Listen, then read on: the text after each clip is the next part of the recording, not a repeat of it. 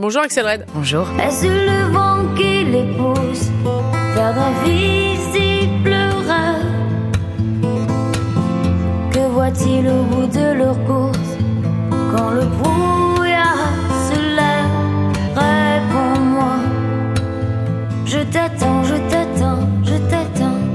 Artiste belge engagée pendant deux décennies au sein du NICEF, depuis moins longtemps pour Handicap International, vous êtes aussi une militante humaniste et féministe, diplômée en droit, je le précise, passionnée par la musique attirée par le droit. Vous avez euh, mélangé le tout finalement. Votre sensibilité et regard sur le monde ont donné naissance à des titres euh, forts comme euh, Sensualité, Je t'attends, Le monde tourne mal, Restez femme surtout. Vous êtes aussi associée à des chanteurs emblématiques comme Renaud avec lequel vous avez interprété Manhattan Kaboul ou Youssou et La Cour des Grands. Aujourd'hui, vous venez de publier un best-of qui contient certains de vos titres les plus forts, 30 chansons qui appartiennent maintenant au public et plus du tout à vous. Elles représentent quoi finalement ces chansons euh, pour vous, Axel Red? En fait, c'est comme des témoins, je dirais, de ce que je représente à un certain moment dans, dans, ma vie.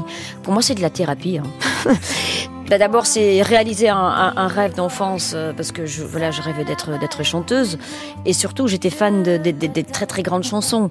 Carole King, c'est mon exemple qui a écrit You've Got a Friend. Donc je veux dire, à un moment donné, tu rêves de pouvoir composer, écrire ce même genre de, mélodie. J'aimais la musique soul, j'aime les, les, textes en français. Je veux dire, euh, je, je veux être à la hauteur. Et je voulais surtout très très vite aussi avoir un style à moi qui ne ressemble à personne. Si je dis thérapie, c'est vraiment vrai. Par exemple, il y a toutes mes chansons engagées.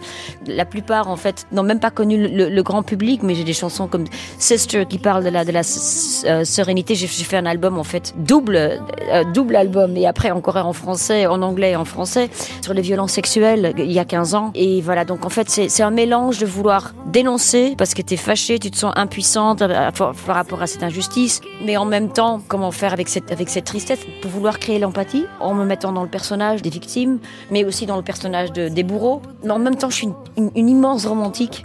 Donc je rêve, dans, je suis une idéaliste en fait. Et dans mes chansons, c'est un sort de romantisme, je dirais, universel. Vous avez sorti votre premier 45 tours Little Girls sous le diminutif Fabi, alors que vous n'aviez que 14 ans. Vous apparaissez sur la pochette assise, je ne sais pas si vous vous rappelez de cette pochette, contemplant d'un air triste une poupée de chiffon. À quoi vous rêviez à ce moment-là, Axel Red Moi je rêvais, bah, je chantais en anglais, premièrement, à ce, à ce moment-là. Et je rêvais bah, surtout de pouvoir chanter une vie éternelle et de le partager avec un public. À l'époque, on comparait pas mal ma voix à, des voix comme Brenda Lee qui chantait I'm sorry. Voilà. Et c'est vrai que j'ai toujours été attirée par, on appelle ça de la musique soul, mais ce sont ces grands compositions euh, à l'américaine. En même temps, j'écoutais à la maison, on écoutait aussi la chanson française et j'écrivais déjà des poèmes. Dès que j'étais triste, j'avais une tendance à vouloir écrire en français, qui n'était pas ma langue d'origine maternelle. Euh, c'est le néerlandais, hein, votre. Ouais. Et donc, c'est vrai que ça a pris du temps. Mon premier album, c'est pas pour rien. Il est sorti dix ans après. Il s'appelait Sans plus attendre. Mais il y a eu des petites choses qui ont fait que j'ai continué à, à, me dire, tiens, il faut que je continue. Il y a eu par exemple quelqu'un comme Mick Ronson, c'était le guitariste de, de, David Bowie et de Lou Reed,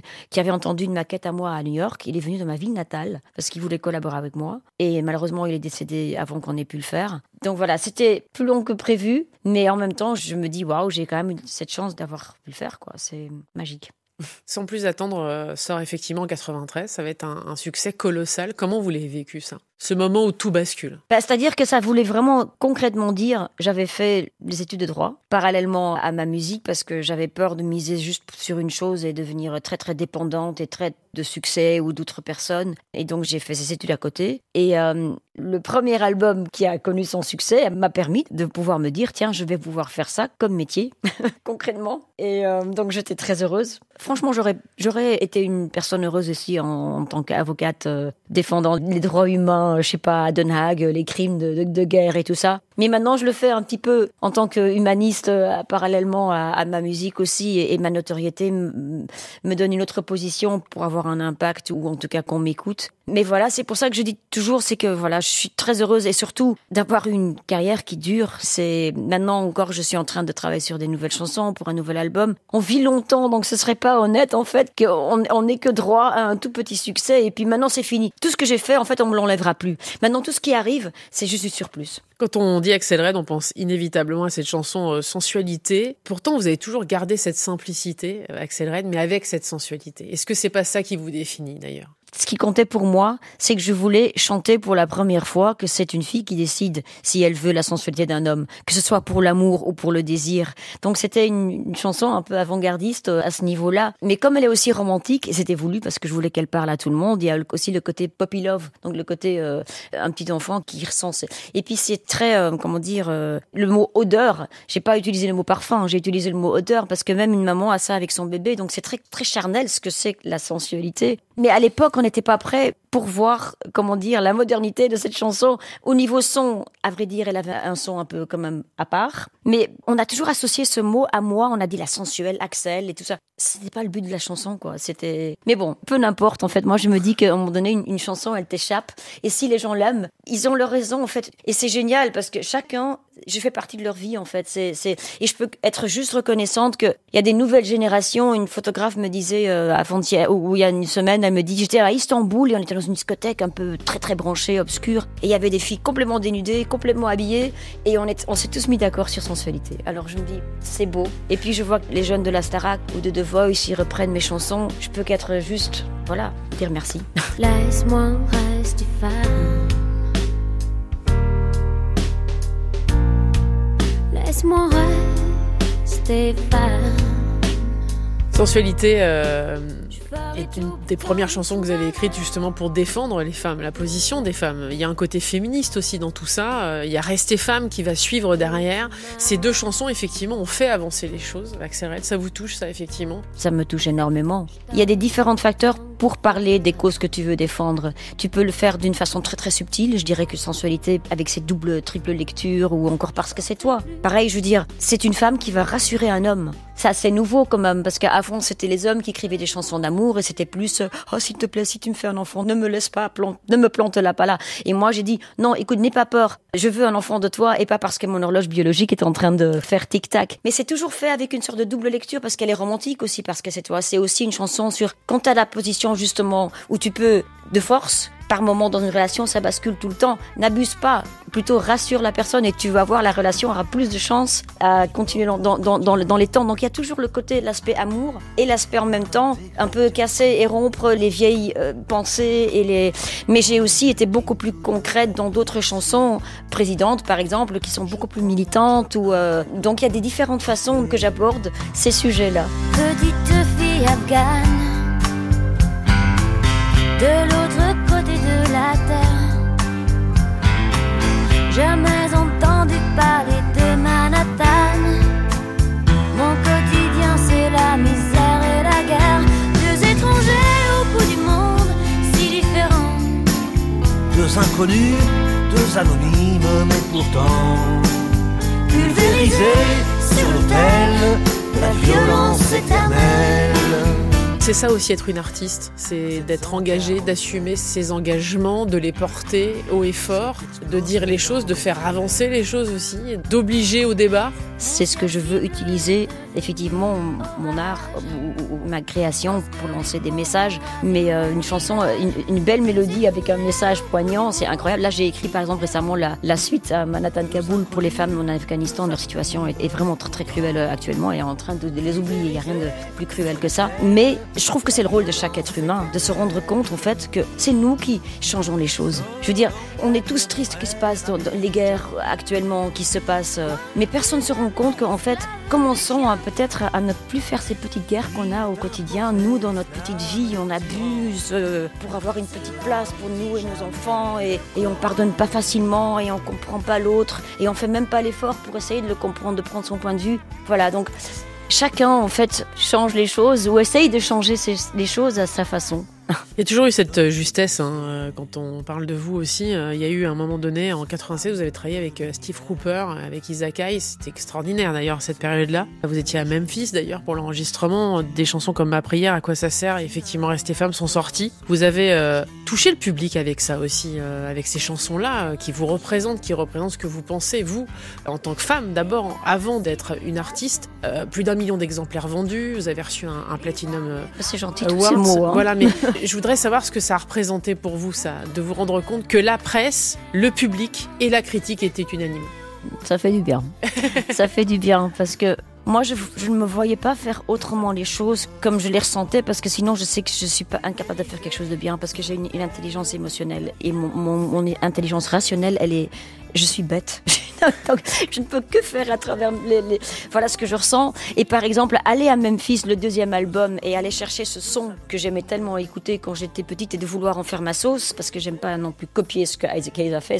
Je voulais être de mon époque. Et je voulais aussi avoir ma belgitude. Donc j'ai amené mes musiciens aussi à moi. Et même dans les vêtements, je me suis associée avec euh, tous ces créateurs belges de l'époque, euh, Martin Margiela, Véronique Leroy, euh, Anne Meulemester, pour avoir cette identité. En fait, c'était toujours, si ce n'est pas avec mon identité musicale, avec mes thèmes que j'ai besoin de défendre, même si les gens ne les comprennent pas et que peut-être ils vont aller clash devant ce que tout le monde pense aujourd'hui. Mais c'est le seul moyen que je peux le faire. Et j'ai, franchement, parce que là, vous citez les moments où j'étais en phase avec le public. À vrai dire, en 30 ans, on ne peut pas être tout le temps en phase avec le public parce que justement, moi, j'avançais, je me disais, je vais pas répéter ce que j'ai fait parce que le public m'a compris maintenant. De toute façon, on serait toujours en retard.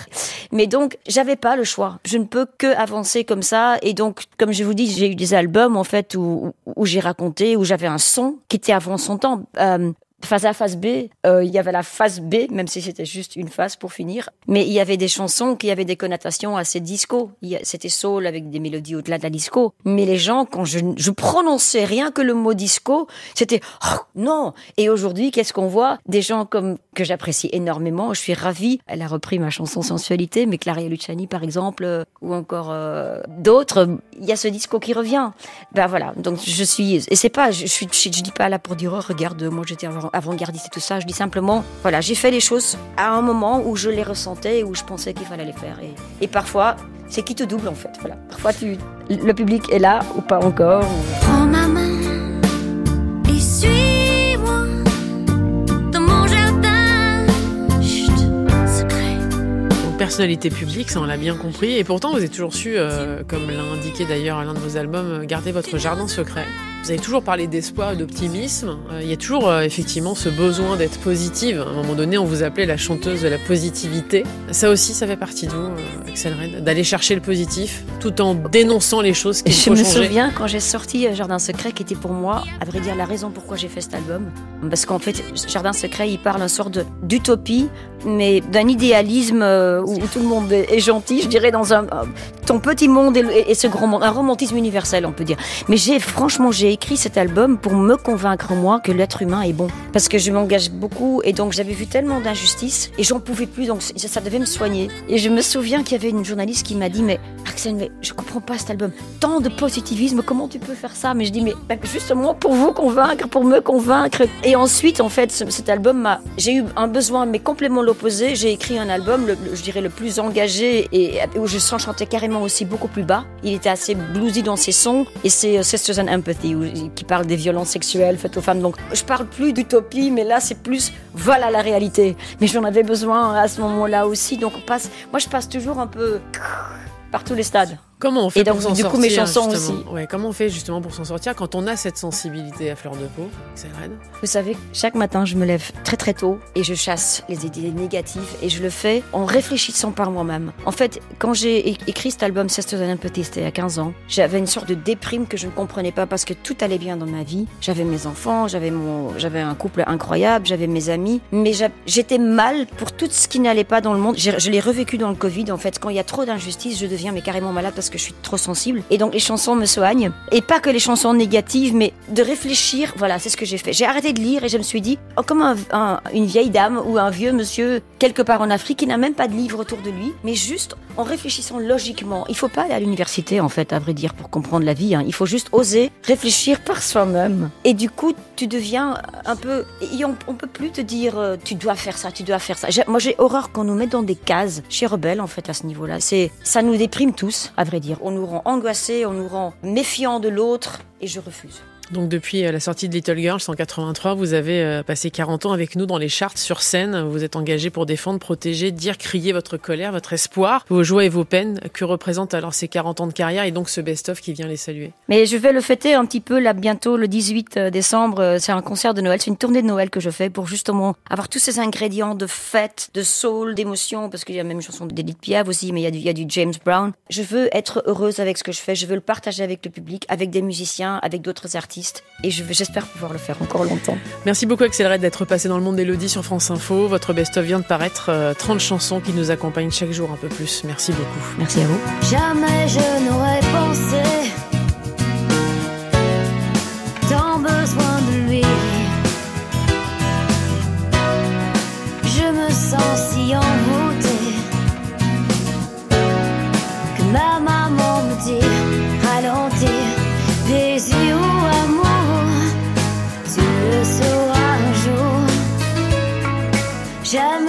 tes yeux, j'aime ton odeur, tout déjà